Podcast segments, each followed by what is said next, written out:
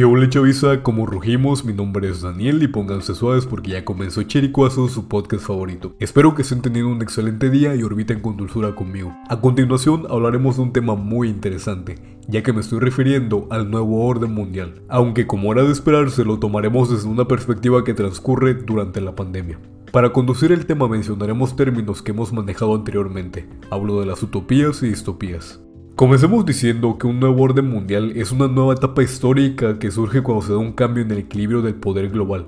Resulta difícil establecer cuántos cambios ha habido o cuándo se ha pasado de uno a otro. El término se popularizó tras finalizar la Segunda Guerra Mundial en 1945. Al hablarse de un cambio de esta magnitud, generalmente se considera el surgimiento de una nueva superpotencia mundial que destaca en lo económico, tecnológico y militar. En la actualidad vuelve a hablarse del surgimiento de un nuevo orden mundial cuando la pandemia ocasionada por la COVID-19 acabe. Sin embargo, muchos expertos afirman que durante los próximos años veremos un liderazgo compartido entre varias naciones. Para comenzar, retomaremos dos conceptos que toman especial relevancia al hablar del estado de una nación en cuanto a avances de diversa índole, utopía y distopía. La concepción actual de la palabra utopía permite hacer referencia a un proyecto, emprendimiento, sistema optimista, acción futura, plan o doctrina que parece ser imposible de concretar o cumplir. La utopía es una idea de la sociedad perfecta, donde reina la armonía y cuyos aspectos políticos, económicos y sociales están equilibrados y permiten que toda la comunidad pueda disfrutar de una vida perfecta gracias a formar parte de un sistema absolutamente ideal.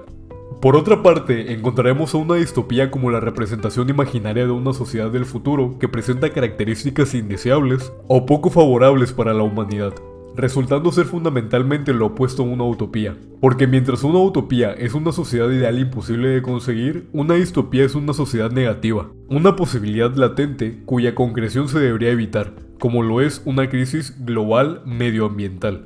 Ambos conceptos toman relevancia al hablar del nuevo orden mundial porque dentro de la propaganda que se genera en los medios para persuadir al público con el objetivo de que consideren a estos cambios como correctos, se encontrará un gran manejo de la percepción o bases de una utopía, representando una sociedad que gracias a la aparición de una nueva potencia mundial o al cambio del poder sobre el mapa geopolítico, consigue la paz, armonía y estabilidad económica, política y social. Además de usarse las bases del concepto de distopía para recalcar el régimen anterior o las posibilidades de no implementar un cambio. En términos generales, cuando se habla del nuevo orden mundial se puede estar refiriendo tanto al periodo histórico posterior a la Segunda Guerra Mundial, como también a una teoría conspirativa sobre una élite de la sociedad con planes para crear un gobierno global único y centralizado. La mayoría de los conflictos bélicos de alta escala tienen como resultado un cambio en las balanzas del poder mundial. No es de sorprender que la historia sea escrita, modificada y vendida por los vencedores. De ahí que mundialmente durante tantos años se haya tenido un gran interés por aprender inglés como segundo idioma.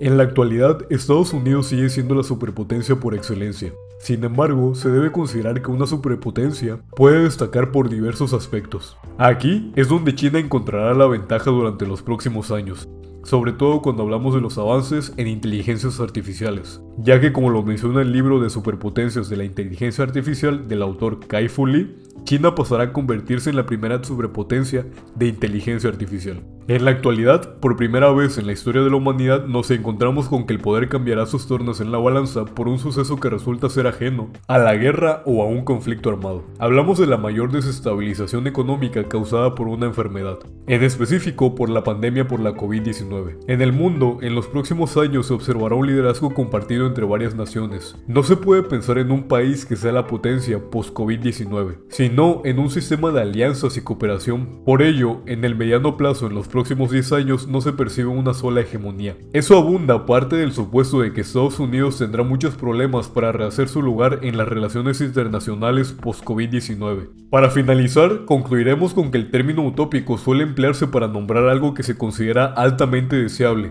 pero es imposible de alcanzar y utopía para mencionar ideas revolucionarias pero impracticables en esta realidad y en ninguna donde el ser humano sea parte. Ambos conceptos son ampliamente usados cuando se habla de el nuevo orden mundial. En la actualidad seguimos viendo enormes avances tecnológicos que cambian constantemente el foco de atención sobre las naciones. No es de sorprender que lentamente esto implique que en un futuro próximo las potencias mundiales consigan estar a la cabeza gracias a sus avances e innovaciones tecnológicas.